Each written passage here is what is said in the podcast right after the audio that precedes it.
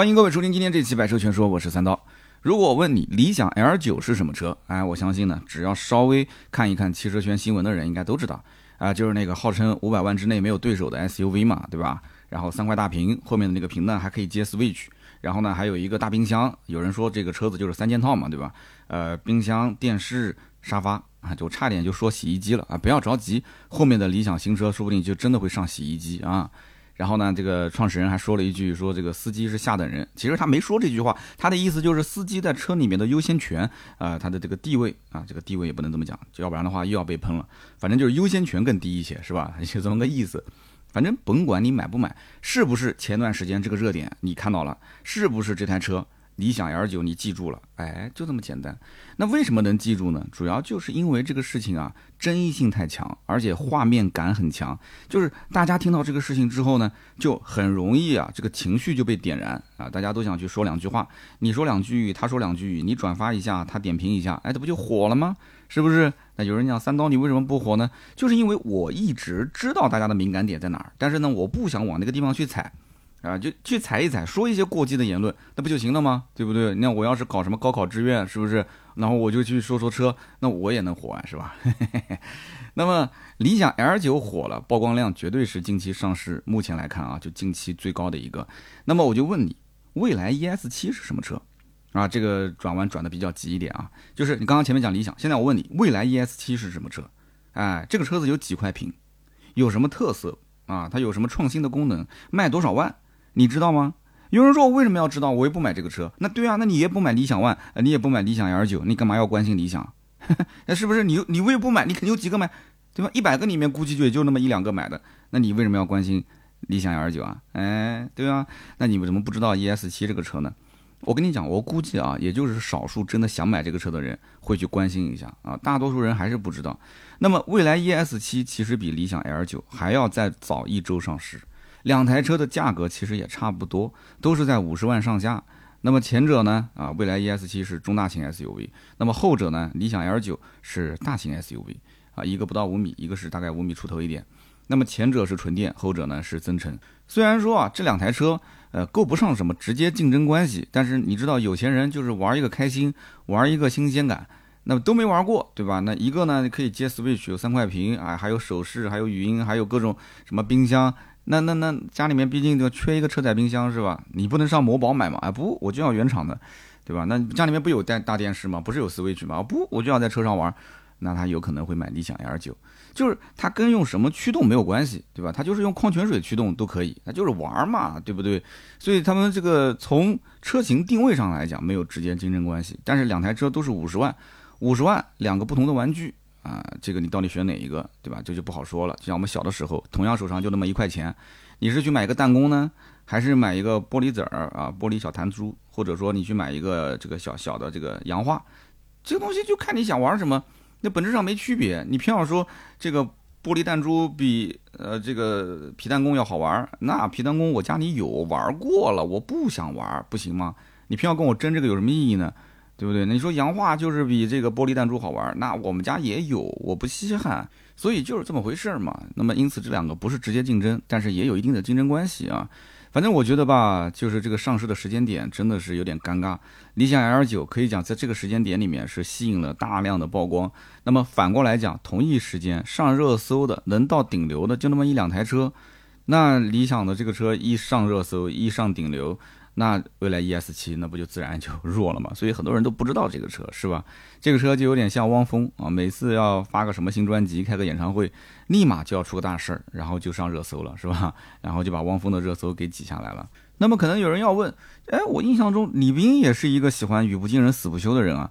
那之前不是说过，为什么这个年代还有人买燃油车啊？这种金句，这次 ES 七发布会难道没有说过这样的话吗？啊，可能是因为之前网友的杀伤力实在太大。所以这一次呢，这兵哥明显谦虚了许多。那发布会呢，表现的相对比较保守，只是非常谦虚的说了这么一句话啊，说 ES 七啊是五十万元同级配置的天花板。哎，你看看，既没有槽点，又缺乏创意，对吧？这个话说的也不是很满，实在是无法引起网友们的注意啊。那么这跟理想说这个五百万以内啊，五百万以内最好的 SUV 啊，跟什么库里南去比是吧？然后跟这些什么奔驰的 GRS、迈巴赫去比，那这个你想想看，前后一对比，差距在哪儿？所以因此前一周上市的 ES 七没有引起关注，但是后一周上市的理想 L 九，哇，在网上就成了热点。就说真的，这年头反正广告法好像也不管汽车圈了，是吧？然后吹牛也不犯法。下次如果再出新车啊，大家都可以讲了，什么南半球最好的电动车啦啊！如果一不小心还是研究出了一个什么新技术，把这个电池重新排列一下，然后又说我们家出了一个什么新的电池技术，那就说中国历史上继四大发明之后最伟大的发明嘛。台词脚本我都给你写好了啊，免费用，免费用。那么今天呢，我们言归正传啊，前面也是哈拉了这么久，我们就聊一聊。这个未来的 ES 七啊，因为之前我们聊过理想 L 九，那么很多人都知道那个车子对吧？噱头比较重，但是呢，订单确实也是像雪花一样的哗啦哗啦的，有很多人去订。那么这个 ES 七现在正式上市了，也有一段时间了。那么订单情况到底怎么样呢？好像也不是像 L 九那么乐观，是吧？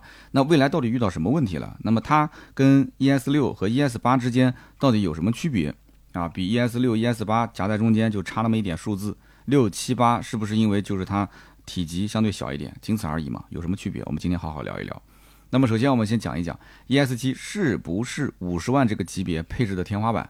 那么首先呢，你要知道 ES 七是个定位中大型的 SUV，长宽高呢四千九百一十二、一千九百八十七、一千七百二十啊，这个长宽高其实一般般啊，你就是跟什么宝马的 X 五现在也加长了嘛。啊，包括这个奔驰的 GLE 啊，啊这些车去比的话，其实也不是太占优势，略微的稍微小一点点。那么轴距呢，两千九百六十，不到三米。那么它呢，其实跟 ET 七，你看它名字叫 ES 七，它跟 ET 七一样，都是最新的这个 NT 二点零平台。那可能有人要问了，这个 NT 二点零平台是个什么平台呢？那是整个底盘架构都有变化吗？不是的，它只是在硬件上面做了一些更新啊，包括车机系统啊，包括智能驾驶辅助啊这些，做了一些硬件上的更新。软件呢就不用说，肯定是要更新的嘛，对吧？那么它的电机总成和 ET7 是一样的，前轴二百四十四马力，三百五十牛米啊，是一个永磁同步电机；后轴四百零八马力，五百牛米，是个交流异步电机。那么这个我们之前也介绍过，蔚来是一直坚持用双电机的，哎，甭管这车什么定位，反正就是双电机。那双电机肯定不便宜嘛。对不对？它系统最大马力六百五十三匹，最大扭矩八百五十牛米。一个普通家用车用得了这个性能吗？百公里加速三秒九。所以你要单从动力上来看的话，ES 七的加速确实很快，比它快的可能只有特斯拉的 Model Y Performance 了。就我们讲 SUV 这个级别啊，所以这就涉及到一个产品定位的问题。未来其实打心底里面，目前这个阶段，他就没有想过要把车子造的便宜。这里面我个人盲猜有几个原因啊，第一个是它的社群啊，筛选这个精英人群，这是第一步。你要做一个豪华品牌，你要保持在很长的一段时间内，你不能过早的去涉足到低端的一些车型或者说中低端车型，你不能过早涉足。你就算是奔驰、宝马、奥迪在中国也是耕耘了这么多年，然后才陆陆续续啊推出了 A 三啊、一系呀、啊奔驰 A 级这种车，然后慢慢在国产。这也是过了很久很久，所以未来可能到目前这个时间点，他觉得还不合适，所以即使出个像 ES 七这样的车，定价也要在五十万上下啊，加速也要在三秒九上下。所以呢，我个人觉得啊，蔚来现在目前造车应该是有一个理念，就为了贵而贵，它就是为了贵而贵，它完全可以单电机，完全不用双电机，对不对？其实 Model Y Performance 都已经卖到不到三十万了，它这个车子其实完全可以把价格打下来。哎，我不要。我宁可量少一点，我也要维持目前这个状态，是不是？这就是高端蓄能，为了以后去释放啊。这个呢，只要它能撑得住也没事儿，对吧？一年再烧个一百个亿，反正有投资人再烧个四五年，对吧？你别人都是走低端，我还是高端，那说不定这个牌子也可以啊，将来撑起来啊，一个金字招牌啊。听说未来这个车，嗯，很高端，没有便宜的，将来突然出个便宜的，那销量就可以炸了嘛，对吧？好，那我们讲。除了动力系统和 ET 七是一样的，内饰几乎也是照搬 ET 七。那么就很多的网友反映说：“哎呀，这个当初啊，我就定 ET 七定的有点早了，我应该去看看这个车。其实价格花的也差不多，是不是？那么还有一些定 ET 五的，其实也有点后悔，说啊，ET 五是不是有点小了？还不如买个 ET 七。”其实你也不想想，你定个 ET 七提车时间一样吗？对不对？你 ET 五的、ET 七的，你早买早享受嘛，对不对？就像你订个新手机一样的，你恨不得今天上午买，今天下午就到货，是吧？那种感觉不一样。这个就是为了去解馋的，它就跟一根辣条一样的，它又不是刚需，肚子饿了，饥肠辘辘的买个肉包子，或者是买个馒头，你只要能垫个饱就行了。这个就是解馋的嘛，是吧？那当然是越早玩越好，不要后悔啊，不要后悔。那么很多人也说，这五十万的 SUV，这内饰看上去怎么这么简陋啊？这你就不懂了。我之前就说过了，人家玩的是环保的范儿。你还没到那个境界，就像我也看不懂很多奢侈品啊，什么爱马仕、香奈儿那个包，凭什么卖五六万？我知道这个标值钱，那我知道，但是你这个标再值钱，你卖个一两万，对吧？稍微一捏捏啊，超出我的消费的预期，那我还是能接受的。哎，对不起，他就要超很多，为什么呢？超很多你才能有那种阶层的愉悦感啊，对不对？进跃到那个阶层去了嘛。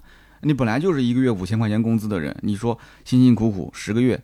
存了五万块钱，你还得不吃不喝买了一个包，那这个包你就当宝贝一样啊，你等于请了个爹回来嘛，天天对吧？然后挤个公交，挤个地铁什么的，那你就得要守着，你人都磨破了皮都没事，你包不能磨破，是吧？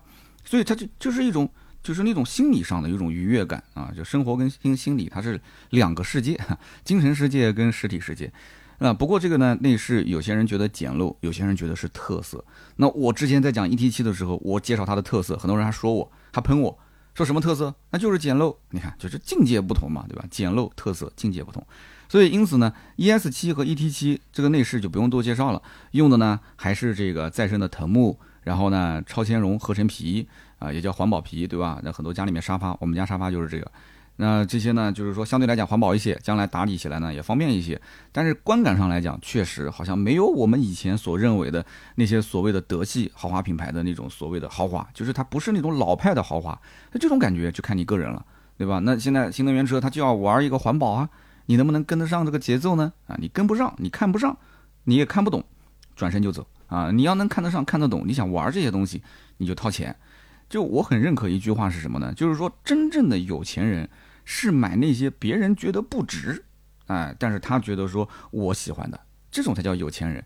你花个五十万，你去买 BBA，大家都觉得值这个价，对吧？有钱没钱，咬着牙往上上，就为了一个标，哎，这个不算真正的有钱人，真的还没超出那个真正有钱人的这个境界啊！哈哈，哎，这说的有点扎心了啊。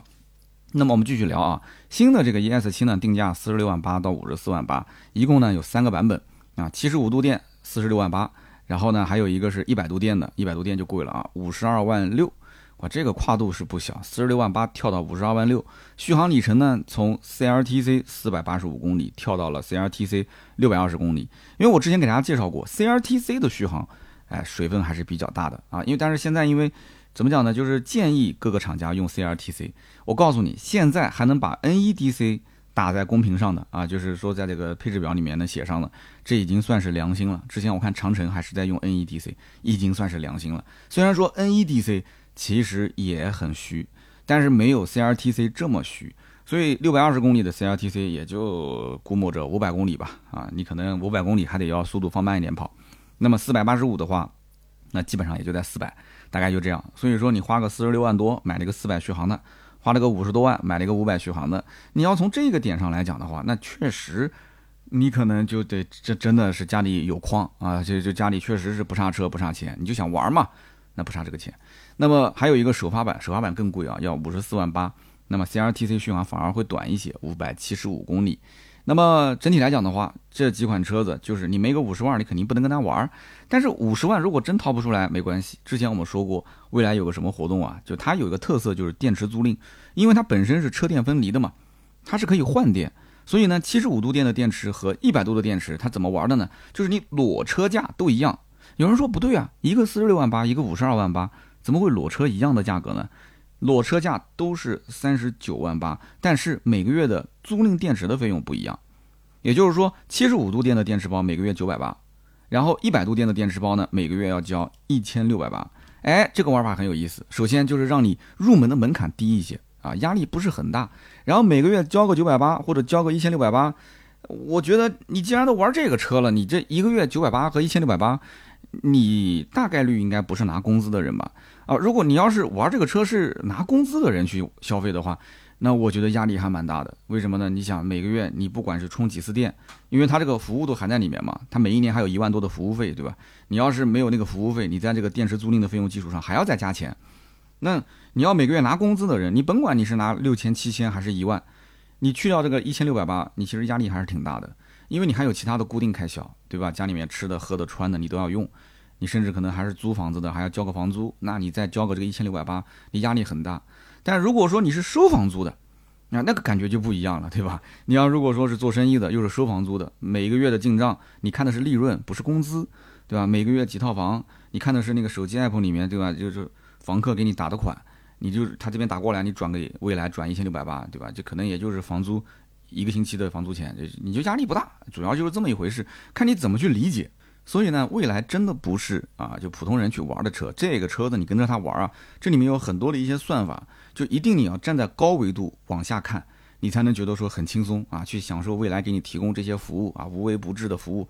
但是你要从下往上看，你你会举步维艰。我跟你讲，包括那些车友会，那这不是爱马仕就是香奈儿，那全全身上下那钻石那闪的我眼睛都是晃。我跟他们未来车主以前吃过一次饭，我感觉过。就是那种，就是你你懂的。你像我这种全身上下也就加一起不到一千块钱的这个，对吧？含上我鞋子的费用啊，就是我感觉格格不入啊，就感觉我是谁带过来的一个司机。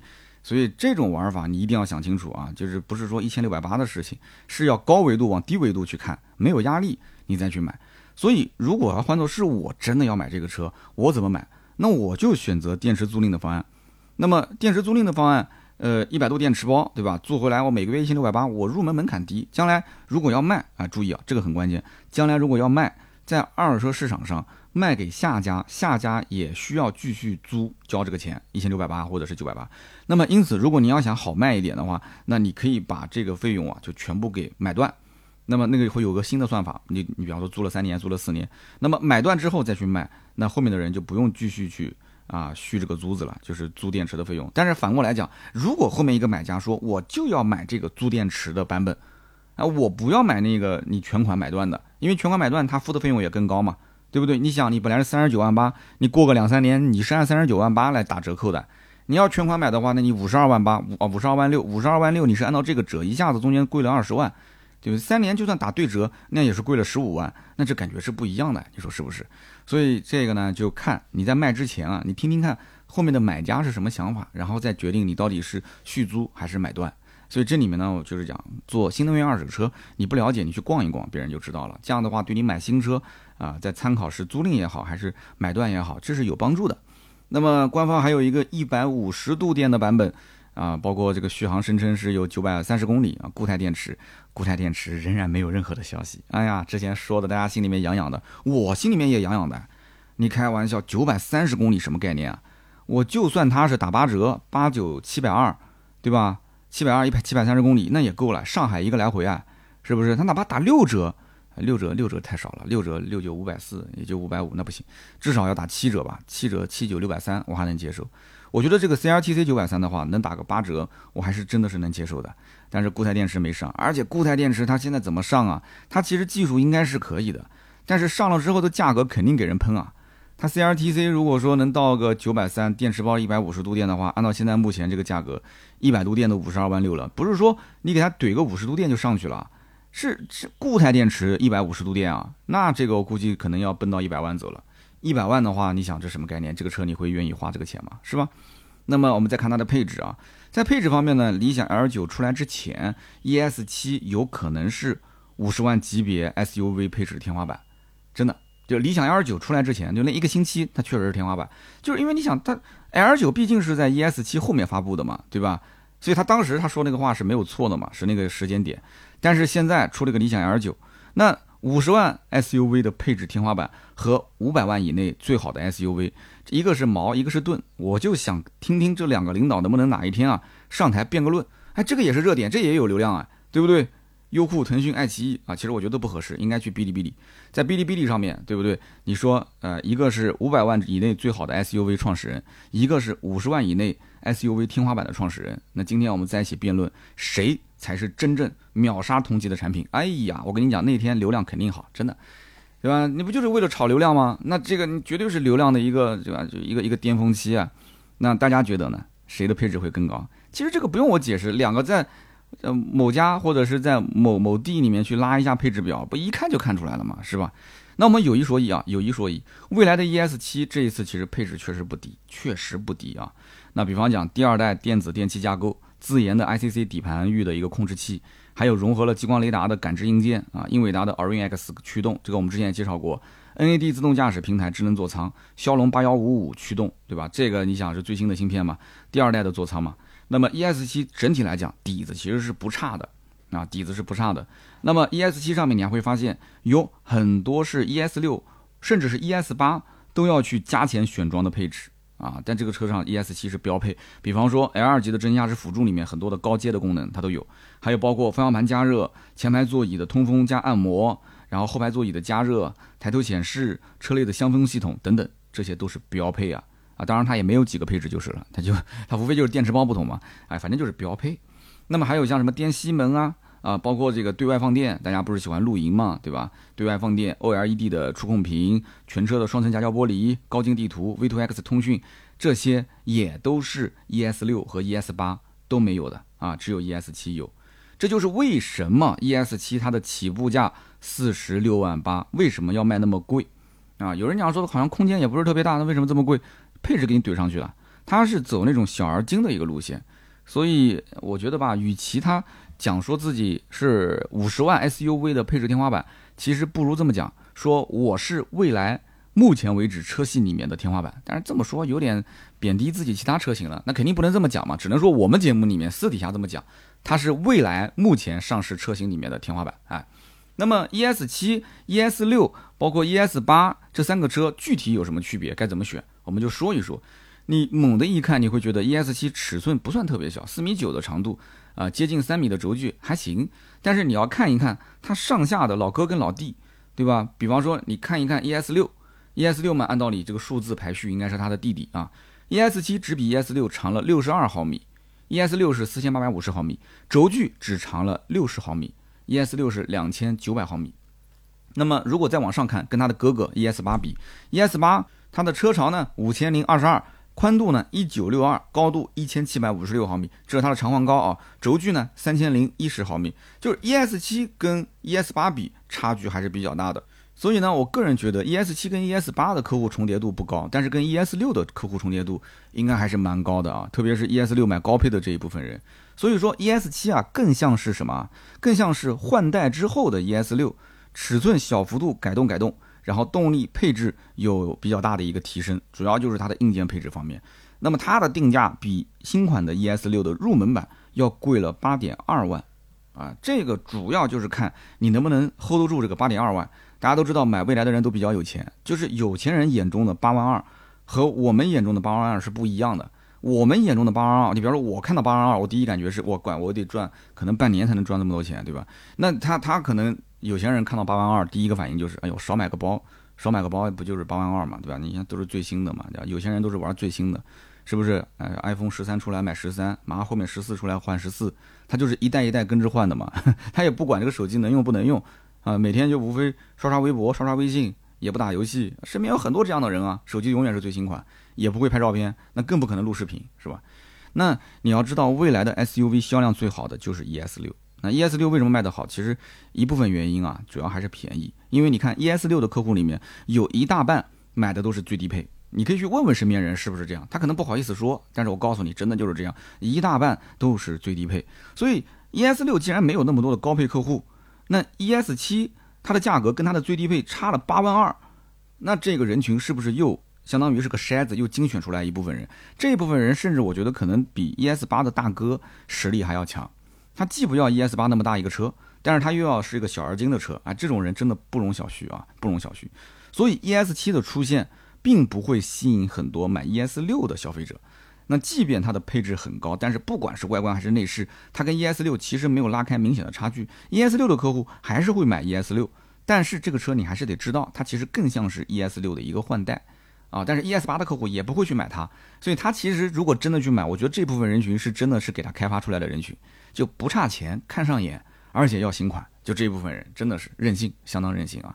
那么反倒是 ES 八，ES 八呢有六座有七座啊，六七座的布局，它和 ES 六、ES 七有本质的差异。那么新款 ES 八起步呢五十点二万，哎，价格跟它差不多。那么跟一百度电池的这个 ES 七基本上呃比起来还便宜两万块钱，所以。ES 八，你注意是 ES 八比 ES 七便宜两万啊，不是 ES 七比 ES 八便宜两万啊。所以 ES 八主要它卖点是什么？就是更大的空间啊，更多的座位。ES 七是主打五座的嘛，因此买 ES 八的人大概率也不太会去选 ES 七，因为他首先看中的是大嘛，有空间嘛。第二个就是人家看中的是它的这个座位啊更多一些，是不是？所以说怎么看 ES 七是给谁推荐的呢？ES 七是给未来的死忠粉丝，而且就是要买它的最新的技术，而且就是喜欢未来。啊，觉得 ES 六这个可能是上一代的啊，这个版本老了一些啊，ES 八太大，也不要那么多的座位，那就买个 ES 七啊，就这一部分死忠粉，它是个小众车型，所以你指望这台车子能有特别好的销量，我觉得概率不高啊，概率不高。那么按我说，ES 七这个名字呢，应该是留给轿跑 SUV，为什么这么讲呢？啊，比方说 ES 六是 SUV，ES 七那么就应该是 ES 六的轿跑版，然后呢，ES 八是个 SUV，那么 ES 九呢就是 ES 八的轿跑版。哎，这种其实定位，我觉得大家听起来会更熟悉一些。偶数是 SUV，奇数是轿跑，这样就比较好记啊。大家也都知道，呃，这个宝马就是这么玩的嘛。叉一、叉三、叉五、叉七就是普通的 SUV 造型，叉二、叉四、叉六那就是轿跑 SUV。但是呢，人家未来就不这么玩。你要知道，所有的新能源的这个造车方式啊，它其实思维逻辑都是跟燃油车相反。或者说是从另外一条路上去走啊，走自己的新的一条路。你这么定，我就不这么定啊，我就要跟你有区别。所以你看，它现在什么？E C 六、E S 六，那 E S 八它可能将来出个 E C 八，E S 七将来出个 E C 七啊。所以我也不知道 C 啥意思，C 是酷配是吧？啊，酷配啊。所以说这个 E S 六、E S 七、E S 八这三款车，那都是一样的 S U V 啊，只不过大小不同，然后只不过是 N T 一点零、二点零的一个代际差别。那到底应该怎么选呢？其实买未来的人要我说，ES 六啊性价比最高。如果你就图性价比，你就不要看了，你直接冲一个 ES 六，对吧？其他不用想，冲 ES 六，空间其实也不差，真的。ES 八对于很多一些女性消费者来讲的话偏大，而且整个不管是哪一款车型，它都是双电机，动力你也不用烦，动力肯定是够的，是吧？那么最主要的一点就是很多消费者其实买未来啊，我觉得他图的不是产品本身，那可能一开始第一代的未来的车主。就是那一部分去买它的人，ES 八的车主，有的是真的是冲着产品去的。但是现在因为可能这个网上啊宣传的比较多，包括我的节目里面有的时候也在说，我说这个未来啊，很多人买它买什么呢？买的是服务，买的是社交。然后很多一些没玩过这些什么所谓的通过汽车社交、通过汽车去服务的，啊，这你就是忽悠三刀，你就是忽悠。不是你进过这个圈子没有？你先进这个圈子，你去体验一下，对吧？哪怕你就不是车主，你比方说他有一些线下的这种潜客车主的这种。呃，社群的活动，你参加两次，你看一看，他是不是给你这种所谓的无微不至的服务，对吧？你就知道了嘛。买它的这些人，真的现在越来越多的，真不一定是冲车去的。所以你你会发现，你会发现它这个产品现在的造法就有点像 iPhone，它像以前的 iPhone，就是每一代，比方说 iPhone 四跟 iPhone 五，你就会有一种哇，就眼前一亮的感觉，就惊为天人。然后比方说，哪怕就是到了 iPhone 八 Plus 到 iPhone 叉。我也是感觉惊为天人，然后到了后面，你就会发现没什么区别了嘛，就越往后越没什么区别，是不是？未来其实现在也是这样，就是当他发现客户的忠诚度非常高的时候，他自然而然对于产品的创新力，他可能要求就不会那么高了。当然了，我觉得其实为时尚早，只不过可能新能源车它把这种所谓的创新力跟客户忠诚度啊，它是用一种催化剂在催化，它的整体的这种加速度会非常的快，它可能跟手机的这种消费品啊还不太一样。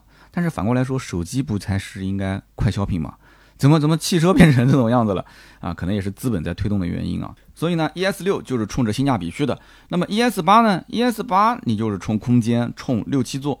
所以这个点你一定要想清楚，想清楚了，基本上你就没有什么其他可挑的了。你说我六座七座是刚需啊，要空间要大啊，我就看上蔚来，那不就是个 ES 八嘛？其他车你也买不了。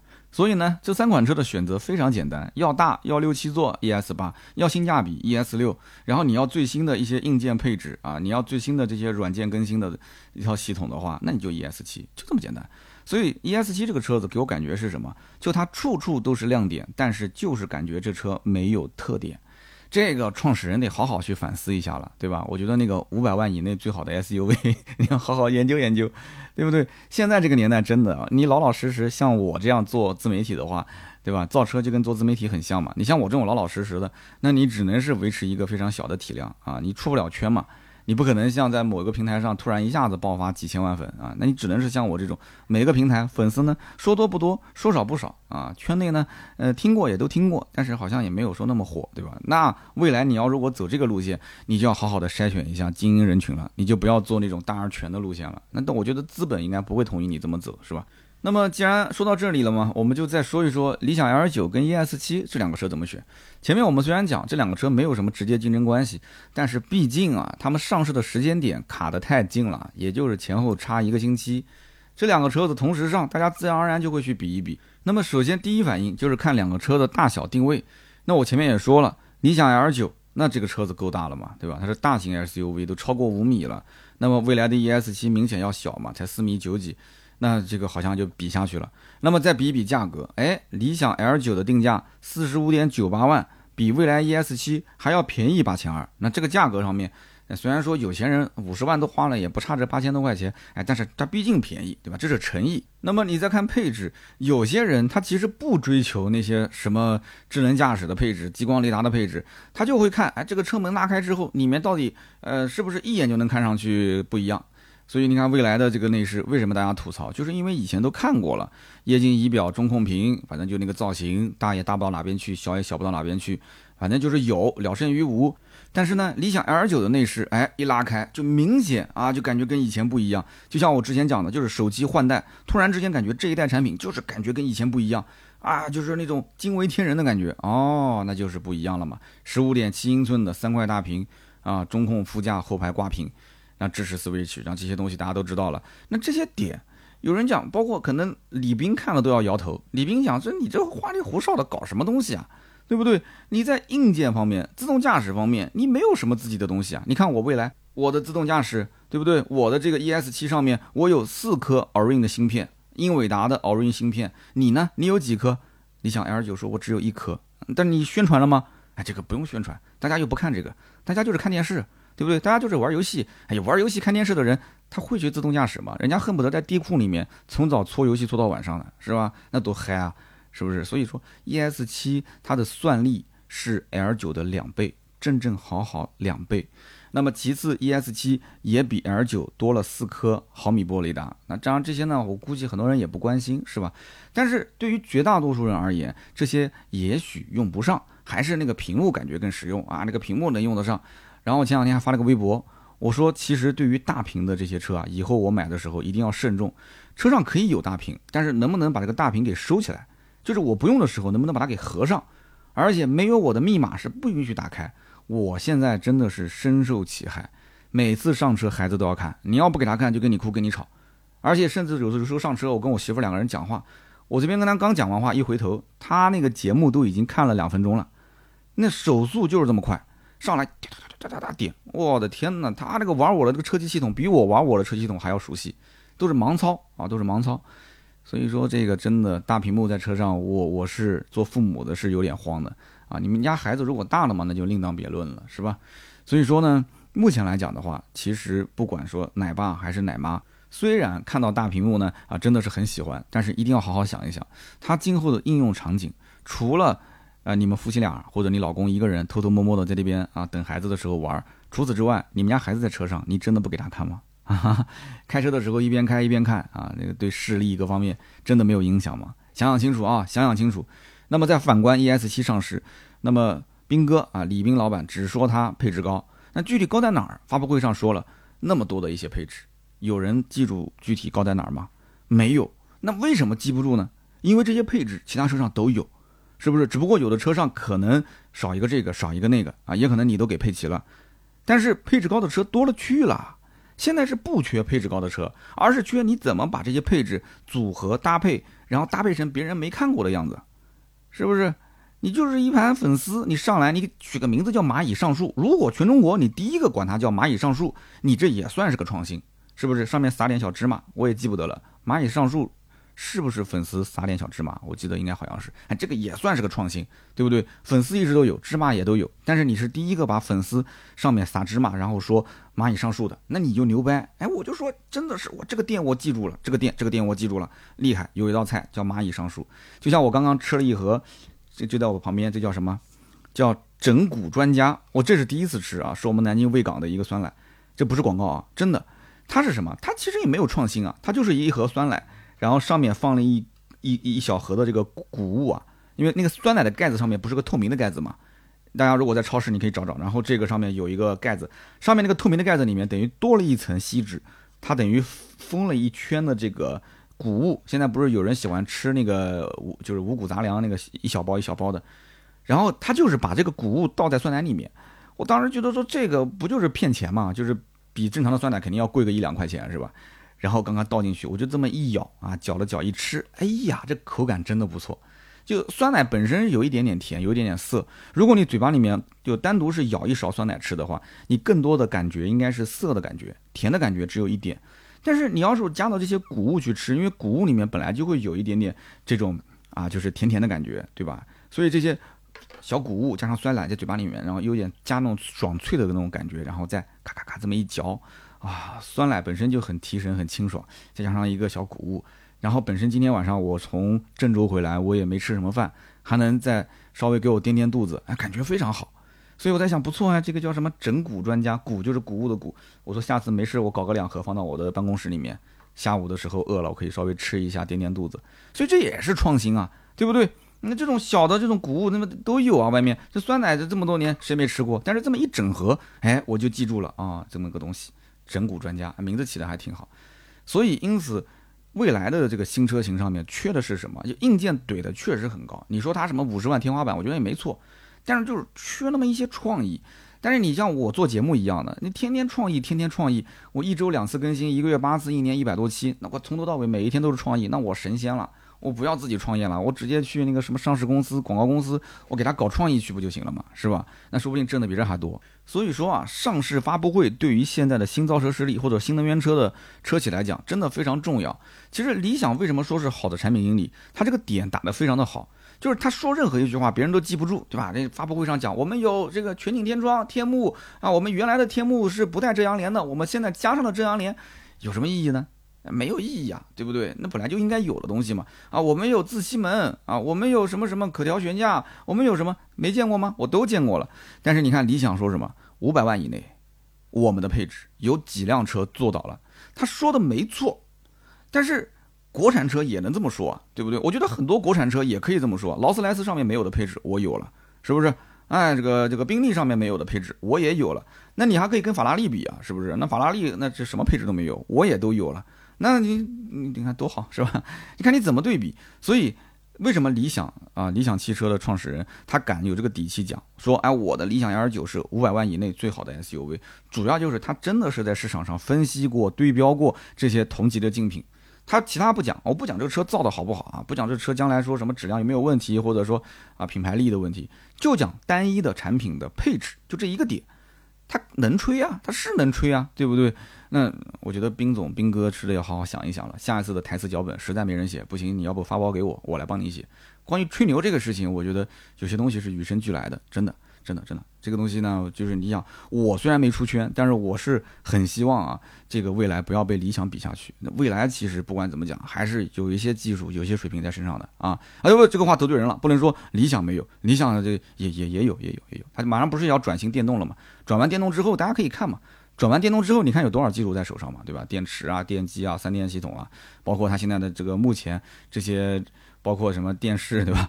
将来比方说理想造造一个车子，不管是什么呃六百公里续航、五百公里续航，你要想清楚一点啊，他如果把这三个电视机再给你安进来，你什么六百、五百公里续航，你应该问他啊，就是满电的状态下，三台电视如果亮个一台或者亮个两台，前排坐个人，后排坐个人，同时在那边打游戏玩啊，就喊一家子人过来一起打游戏玩。你你问问看，那个电视机加音响那个效果，看电影能撑多久？你别到时候原地没电了，你到时候拖车拖去充电，充回来之后再原地打游戏，再拖去充电，这就没意思了啊，这就没意思了。所以说，不管怎么讲，一款好的产品啊，为什么卖不出去？其实主要还是人设没找对。你要找到你的精准人群，然后匹配你的精准人群，把你的产品的人设打造好，其实跟找对象是一个道理。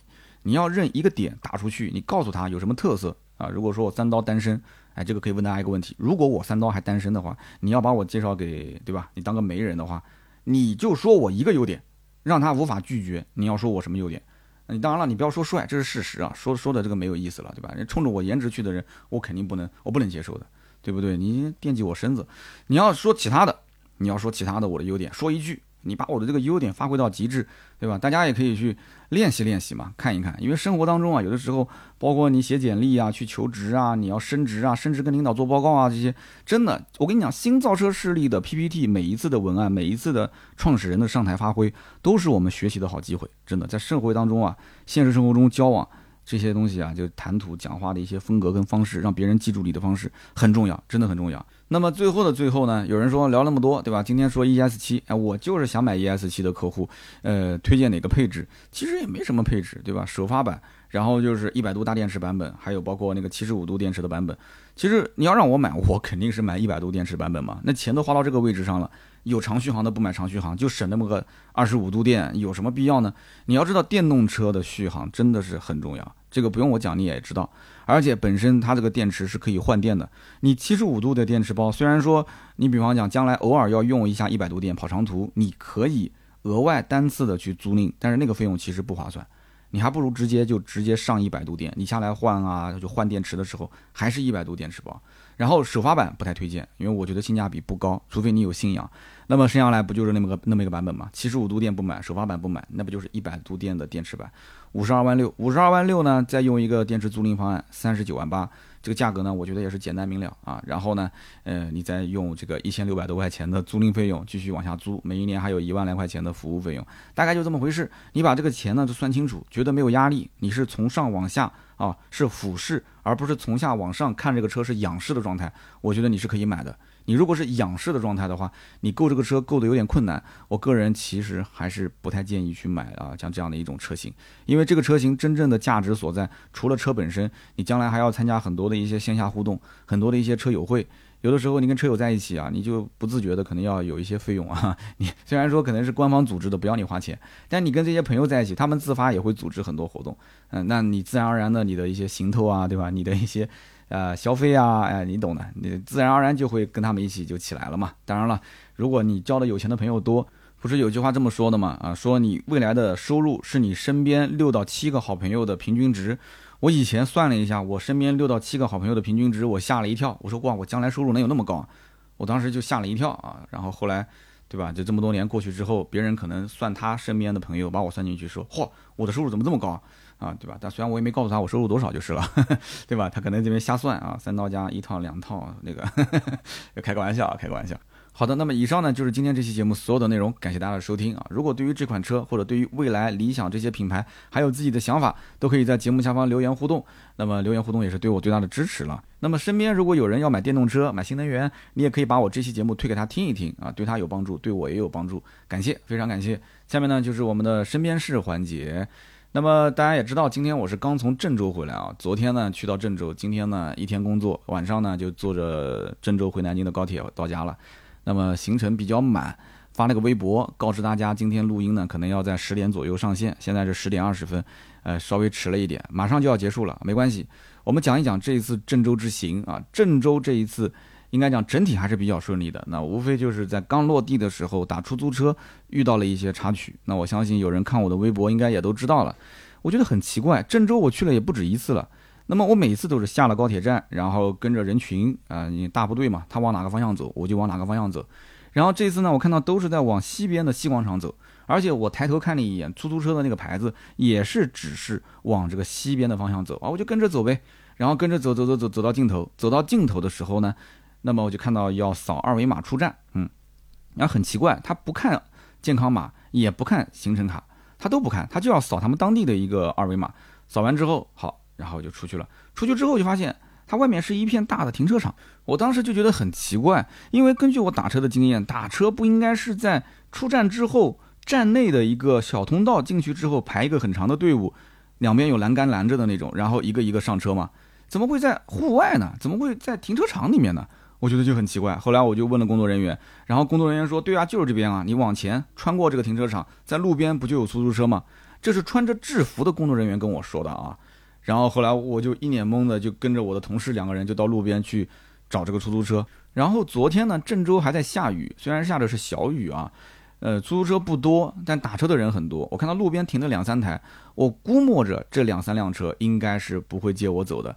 你想，那么多人在路边打车，这两三台出租车都不走，那只有两种可能性嘛。第一种可能性就是他有客户嘛，在等人；那么第二种可能性就是他挑客户嘛，他就是想找一个跑长途的单子。那他具体的心理预期我就不知道什么叫长途了啊？是五十以上、一百、两百还是更多？那我就抱着试试看的心态过去问了一下。那结果一问，果不其然，他听说我要去的那个地方啊，就也就是五十块钱左右吧。他说这个不去，他说要去的话就是加返程费。返程费什么意思呢？就是单程五十你就给一百，啊不打表。那这个我我就没没意义了，对吧？这个你知道的，我一共高铁票才几个钱啊，然后你还这个东西收我个一百来块钱，算了算了。那而且你中间如果是不打表，其实也挺有风险啊。你万一要是半路给我扔下来，对吧？你把我扔下来了，我也不能把你打一顿。你到时候打完，你一曝光我，我还是个网红，结果说网红打人了，对吧？那我又不能说你是个黑司机，到时候扯不清楚了，对不对？那别人觉得我欺负弱者，除非你把我打了。但是我觉得按他的胆量，他应该是干不过我们两个男人的，是吧？我长得也比较凶，是不是？那我体毛也比较多，是吧？看上去就是那种挺能扛打的啊。所以呢，怎么说啊？我觉得吧，这个郑州东站真的要好好管一管了。你甭管你指示牌做的好不好。反正我是跟着人往前走的，而且你当时的指示牌是指示往西边走有打车的地方，我是跟着人然后西边走。我出了那么多次差，对不对？郑州东站我也去过那么多次，我也知道郑州东站里面是有打车的地方，但是为什么走着走着就走到那个地方去了？而且还是工作人员让我在路边去打的。你告诉我说在里面，对吧？不在外面，那我就回去了。穿着制服的人说的。然后我还想打网约车，网约车当时说是要在 P 五停车场。P 五停车场，我拿出百度地图去搜，然后百度地图我说不行，好不行，带着我绕绕半天也绕不过去，我也不知道它具体这个 P 五在什么地方，也没有指示牌，那怎么办呢？没办法，那只能是再走两三个红绿灯。我因为远远看到那边有一个酒店的一个灯牌，我就朝这个灯牌一路一路往前走。那怎么办呢？就一路往前走啊，走了两三个红绿灯，然后拎着大包小包的走了，估计有个二十来分钟，最后终于打到车了，对吧？还花了十来分钟打到车。所以我百思不得其解，郑州这么大的一个城市，为什么在郑州东站这种窗口的一个地方打车会管理这么混乱？有没有郑州当地是在郑州高铁站的人？能不能告诉我到底怎么回事？我也知道郑州的这个高铁站里面一定有打车的地方，但为什么我没找到？我是跟着牌子走的，而且我是跟着大部队走的。如果要是有一部分人过去打车，你想下雨天，我觉得打车的人不会少的。那为什么站在路边有那么多的人在打车？也跟我一样，有的还说的应该就是郑州当地话。他应该还是回到了郑州这个城市，应该从外省回来的，而且很多人都很抱怨，站在路边，说马上投诉了，那司机也不怕你投诉，那管理人员跟他就是中间隔了两三个车道，就就是我感觉没有人管嘛。那么返程返程啊，从郑州回这个高铁站，就是从这个我是去宇通的嘛，然后返到高铁站，我当时打那个司机，不是我打，我打车的那个司机，他比较善谈，哎，人呢一看那个面相也是憨憨的那种。然后他就跟我聊天，我就问了一下，我把昨天那个情况跟他说，他就笑呵呵的跟我讲，他说：“哎呀，你这个很正常。”他说：“咦，弄啥呢？啊，就弄啥呢？很很正常，很正常。”他说：“这个首先啊，昨天下雨，下雨天去东站接客人的这种啊，这个这个出租车的话，他是不可能不加价的。”这是他当时说的第一句话。然后我说：“他要想接个这个大单，我能理解啊，我能理解。但是你像我这个单就四十来块钱。”对吧？四十来块钱，我不知道在你们心目当中这算多还是算少。然后司机就跟我讲说，这个明显就不算什么大单子啊，小单子，对吧？你就是一百两百的，他也要再往上加一点。你这四十的，对吧？加多你也不乐意，加少了嘛，他也不乐意。啊，我一听这个说的好像也有道理，是吧？然后呢，我他又跟我讲了另外一个点，这个让我很震惊啊。他说郑州现在只要一下雨，很多的不管是出租车还是网约车啊，都停运，是真的停运啊，就是不出门了。就停在家里面，所以下雨天打车的人不是很多吗？对吧？很多人打车，但是营运的车辆会骤减，就路上跑的这些车子反而变少，所以你打不到车很正常。所以你昨天晚上，他说据我所知，昨天晚上应该是爆单了。他说昨天晚上你那个时间点应该是爆单了，就是很多的单子，但是都接不过来。我当时都震惊了，我说下雨天不就是你们跑网约车挣钱的好时机吗？不就是出租车挣钱的好时候吗？而且这又不是暴雨，就是个小雨啊，我们又需要打车，你开起来又不费力。如果是暴雨嘛，那你就不要出门了，是吧？那为什么要停运呢？他说这个呢，首先就是跟前几年的新闻，郑州发大水，你应该知道。我说我知道，他说当时实际情况比新闻报道惨很多啊，他说要惨很多，所以呢，很多司机现在有阴影，只要一看到下雨就不敢开车了，就在家里面待着。我说真的假的？有那么夸张吗？他说真的就是这样子的啊。他说而且一下雨，郑州很多的一些路就非常难开，而且到处都堵车，再加上很多的这个客户因为下雨他不愿意站在路边，所以呢。跑一个单子去接一个客户，有的时候客户要从里面，然后磨磨唧唧的才出来，可能接一个客户要等个六七分钟、七八分钟，效率非常低，那挣不到钱，挣不到钱，所以很多人呢，呃，就网约车啊，下雨天就不愿意出来跑。我当时问了好几遍，我说兄弟啊，你说的是真的假的？他说我开这么多年的网约车，我当然知道真的，我没什么好骗你的，是吧？所以我真的很好奇啊。那今天这个节目呢，最后的尾声，我也想问问大家，这个司机师傅说的是真的吗？郑州本地人、本地的司机、本地的网约车师傅、出租车师傅，很多人一到下雨天就不出来开网约车了，就不开运营车辆了。包括我想问问郑州本地的这些私家车车主，难道就是这样吗？一下雨你有阴影了，你就不开车了？然后一下雨到处都堵车，所以你也不开车了？郑州的路就是一下雨就很难开了？其实我觉得真的，我第一次听说这个道理啊！啊，真的是，而且郑州东站。西广场啊，你要是不信，谁要是最近出差去到那个地方，你可以走一趟我当时出来这个路，你看一看是不是指示牌人流啊人群一路帮你引到了这个外面的停车场，你是不是找不到 P 五，是不是找不到打车的点啊？大家也可以在节目下方可以交流一下。我是觉得有点丢人啊，我是一年到头长期出差的人，竟然在郑州东站遇到了这种事情，难道是我走错了吗？还是怎么回事？有谁啊？如果真的在郑州东站的话，你可以现场拍几张照片发到朋友圈让我看看。我是去西广场的啊，西广场不是东广场，到底遇到了什么问题？我觉得好奇怪。好的，以上就是聊一聊这次的郑州出租车的这个打车的啊小小小的一个插曲啊，跟大家分享分享。那么大家呢，如果也遇到类似的事情，我们也可以在节目当中去分享。那么本周呢，我们是本周四的晚上六点，那么会邀请我一个好朋友啊做客我的小试牛刀啊，点我的头像，你可以看到晚上六点到七点，我们聊一个什么事情呢？啊，大家都知道这是我一档这个直播对谈的节目啊。我们聊一个什么事呢？就是我这个兄弟啊，在三亚上个星期租了一台法拉利，结果出了个事儿。其实呢，也不是什么大事，因为三亚最近也是刮暴风啊，也下大雨，所以呢，他当时在外面开车过水坑的时候，就不小心把他的这个法拉利的后保后保险杠给给磕掉下来了。那么这个呢，你想后保险杠这本身就是个塑料，也不值钱，是吧？但是呢，事情后来搞得蛮复杂的。那么中间。曲曲折折啊，包括这个单子是通过携程下的单，然后携程那边沟通，然后跟租车公司沟通，然后跟保险公司沟通，然后跟交警沟通，反正这里面有很多的故事。大家如果今后要想到外地去租车，特别是去三亚租车，我告诉你，星期四晚上小试牛刀的这期直播一定要听，一定要听，也就是明天晚上啊，明天晚上六点钟我们不见不散。那么接下来是这个留言互动，留言互动呢，首先第一位叫做 zong zong，他说。刀哥，哎，我听到你节目说到这个平潭啊，有一个风力发电田，叫做 Wind Farm，啊，这个翻译也没毛病。他说我们更习惯叫风电场，平潭的风场，这是我们公司做的啊。我们公司二零零七年到二零零八年，呃，是国内首批二兆瓦机组项目，单支叶片三十九米长，我的天哪，三十九米长。然后呢，满发的话，一个小时发电量在两千千瓦时，也就是两千度电。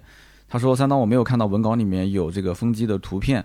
如果图片上面蓝色字母的 logo 是 V E S T A S 啊，Vestas 的话，那就是我们公司的了。对的，我当时拍的照片和视频里面就是你们公司的啊，Vestas。那么这个数据其实我在现场也还拍视频的时候说了，因为我当时还百度。”我还百度到你们公司了，你们公司应该是在天津生产，应该在天津，总部好像在北京吧，但是没查出来这个公司是哪个国家的。他就说自己是一个跨国公司，但是一直没说国家。我严重怀疑名字是英文，但这个公司我怀疑是个中国公司，啊，就是个假的洋公司。但是你说是跨国也是对的啊，但是这个公司，我看他简介说什么从一九八几年还是九几年就进中国，然后在中国致力于什么风力发电四十多年。我也搞不太懂啊！如果你要还能听到今天这段话的话啊，你可以在节目下方说一说，给我报个料，这个公司到底是外国的公司还是咱们中国的公司注册到了国外？好吧。然后刚刚讲到这个满发电量一个小时是两千度电，我当时搜的还有一个数据是什么呢？就是转一圈大概是发一度电啊，一圈是一度电。那我当时就在想，一圈一度电，也就是说转个大概十八圈到二十圈，也就是十八到二十度电。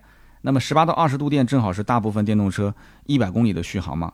所以我当时看到那个海面上，包括那个山顶上那么多的风力发电，一圈一圈的转，我当时在想，哇，转一圈又是一辆电动车跑一百公里，再转一圈又是一辆跑一百公里，这不就是清洁能源吗？对不对？但是这个可能也是有限制的，因为毕竟。必须要找到那么空旷的一些地，然后要投资巨大，然后建这个发电站，这个应该成本还是蛮高的吧？那你要如果听到，你也可以说一说。反正我当时是听说这个建一个好像就要上千万啊，至少是大几百万啊，这个很有意思。那么接下来往下聊啊，下面一个 ID 叫做寻你与欢啊，寻欢，寻你与欢。他说听节目听了很久了，刀哥，我下个月要去订车了，从刚开始的思域。然后跟销售聊天，发现思域的优惠太少啊，就 pass 掉。后来又看了雷凌啊，雷凌又发现前脸不好看，又 pass 掉。后来听三刀聊了轩逸，我又去看了看轩逸，后来感觉动力又不太好，我又 pass 掉。我是一个零零后，我考虑的其实也不多，就是外观啊、动力啊、省心程度啊。我就想问问刀哥，朗逸跟 MG 六哪个更好？我要喊你哥了，真的是大哥，你不省心啊？不是车子不省心啊？我之前听到一个理论是这样讲的，说今后的零零后啊，如果都是独生子女的话，其实他的父母那一代也是独生子女，对吧？那你就像我家孩子嘛，那就是一零后了嘛。那我们是独生子女，其实我们只有表姐妹、堂姐妹，到他那一代，其实一代亲，二代表，三代就了了嘛。这老人说的话嘛，一代亲，二代表，三代了。到了那一代，就没什么亲戚了。真的就没什么亲戚了，所以他们这一代的人就是一个唯我独尊的年代，就是一个唯我独尊的性格，一切的一切的消费都是以讨好自己为主。那么既然是讨好自己，他就不想委屈。那既然不想委屈，你像这个哥们儿零零后买车，对吧？思域啊，思域说优惠少了，那当然了，买的人多，那说明它好呀。你怎么不这么想呢？那就是预算不够嘛，对吧？那就不买。那零零零零前脸不好看，那不废话吗？那还有的车子屁股不好看的，那有的车子还内饰不好看的。那有的车子那可能挡把不好看的，那有的车子中网不好看，有的车子天窗不好看，有的车轮毂不好看，那你都不买啊，对不对？那那你估计可能找对象也难。那每个姑娘多少有点缺点啊，对不对？脸好看的可能胸不大，胸大的可能屁股不翘，那屁股翘的可能腿不够长，那腿又长的那可能她整体来讲就是对吧？性格不好，对吧？那你总能找到问题啊。那你过日子呀，你又不是挑个模特放到家里面，每天开门过来给她换不同的衣服去欣赏，你找的是过日子的老婆呀。那将来你找个美女，她如果胖了、丑了、脸上爆痘子了啊，甚至于一不小心哪边要是对吧，这个这个这个皮肤晒黑了回不来了，那你原来喜欢的就是一个瘦高白秀幼的，那你就把它给修了吗？那不可能的，你要喜欢它的内在，对吧？就像我喜欢刀嫂，就是她的内在啊。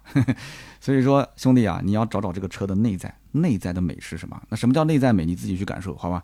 这几个车哪个都能买，真的。你就十来万块钱买个家用代步车，省心，你就认这一个点就可以了，其他的点都不用看，省心啊。思域太贵，买雷凌不就行了吗？雷凌觉得说实在是丑的无法直视，那就买轩逸。轩逸动力好像不行，什么叫动力好像不行啊？啊，什么叫好像不行？只有肉的人没有肉的车，你就拼命踩不就行了嘛，对吧？那就是说油耗高，你到时候加油又加不起，那还是你的问题，这不是车的问题，是吧？所以呢，这个你自己好好去想一想。那最后你说又绕到朗逸，绕到 MG 六上面去了，哎，你随意吧，真的，实在不行你就抓阄，反正买哪个车都一样哈。那么下面一位叫做乔仔不可爱，怎么起了这么可爱的一个名字啊？他说：刀哥，我是你关注了小半年多的粉丝。我很多次想跟你留言互动，但都是因为上下班路上开车的时候听，一直没机会。那我最近遇到了一些事儿，呃，我不希望我的情绪影响到家人。嗯，那可能是遇到了一个烦心事。他说我听节目的时候给你留个言，我车子停在路边，我就想跟你聊一聊。你也是销售，我也是一线销售。我入行一年半了，半年前有计划晋升，也是想着升职加薪，减轻一下生活负担。但是因为各种机缘巧合，总是错过机会。那么终于最近两个月，哎，我抓住了机会，我也拼了一把，业绩呢冲到了大区的 top 啊，top top。但是呢，考核维度突然之间就变化了，然后被其他的一些侧重影响了排名，又算是错过了一次升职的机会。那么需要重新开始几个月的奋斗。那么我也知道，销售嘛，一时的 top 也不能证明什么，海水不争先后，真的是滔滔不绝啊！祝三刀节目越来越好，也祝我下一个季度顺利晋升。好的，这就是我们的一个听友的烦恼啊。那这件事情呢，我给你分析分析啊。我主要分析两个点，第一个点就是你仔细思考一下，就是为什么你的业绩冲到了大区的 top，但是公司的考核维度突然变化，就是公司的考核维度，什么叫考核维度？销售每个月的奔头是什么？哎，不就是奔着 KPI 去的吗？对不对？那你们公司在晋升的这个硬性指标方面是之前就定好的吗？如果之前定好的，他为什么要到最后大家的成绩都出来了要改？他改的理由是什么？有没有说服力？啊，如果说没有说服力，对吧？说改就改，朝令夕改，这种公司你干什么呢？你有什么好干的呢嘛？掉脸就走了，对不对？再一个，从你一开始前面的那一句话，我就觉得你们公司你都已经干到大区的 top 了。你还要为生活的什么负担要减轻一下？你都干到大区的销售 top 了，你是什么行业啊？我我干到我们店的 top，我都家里面基本上都刀嫂也不用上班，我妈对吧也不用上班，我都能养活一家三口了。你都干到大区的 top 了，你还生活有压力有负担？你这是什么行业做销售？我就搞不懂了。所以你这个公司，你看销售提成又不高，对吧？然后又朝令夕改，你还干啥干？有什么好干的？是不是好？这第一点，第二点，你说我要晋升，那我就问你一个问题了：你现在就这么一点小事情，你都不希望把情绪影响到家人，然后现在整个公司对吧，又给你朝令夕改，干到了一个 top，然后就把你给删掉，删掉之后，你说自我安慰，海水不争先后，真的是滔滔不绝。但是我从你的字里行间，至少前半段，我没有看到你越挫越勇啊，屡败屡战的这种感觉，我感觉你还是心情上是有点。灰心丧气的，如果你是很淡然的看这个事情，因为销售嘛，销售就是属于就一定要有那种战斗精神，你知道吗？就是那种骨子里面就是要战好战，就争强斗胜的那种感觉。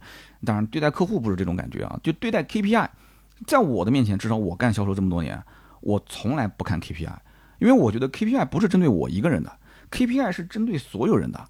而且这个 KPI，只要上面的领导他有脑子，他智商只要不是零，他一定不可能把这个 KPI 定到所有人都完成不了，他至少要保证一小半的人能完成吧，对不对？那我既然是一小半人以上的水平，我都干不到，我还干什么销售呢？对不对？所以我从来不看 KPI，我肯定能完成嘛。所以因此你要想一想，你干到大区 top 了，你还有这么多的困扰，而且。销冠按我讲应该是很有钱，销冠你不管什么行业，销冠都是领导手里面的这个下金鸡的蛋啊，都是这个这个这个非常热乎的这个热馍馍啊，就领导就是含在嘴里怕化了，捧到手里怕掉了，天天看到你都要客客气气的，这个才是销冠啊，对不对？而且我现在我很后悔，我当年如果让我重新做一次汽车销售，我打死也不当领导，领导不挣钱啊，你可能真的是年纪小，我估计你应该年龄不大，刚工作没多久。所以你看待很多事情，我觉得你是没经历过，所以你现在说，哎呀，这海水不争先后，真的滔滔不绝，你还要滔滔不绝什么？所以领导可能觉得要给你再锻炼锻炼，到最后的最后的最后，发现，哎，你怎么有一个胜任标准啊？怎么符合？你怎么都符合？那不行，就给你调整，他要挑他符合的人，根据他来定考核的维度，有没有这种可能性呢？思考思考，好不好？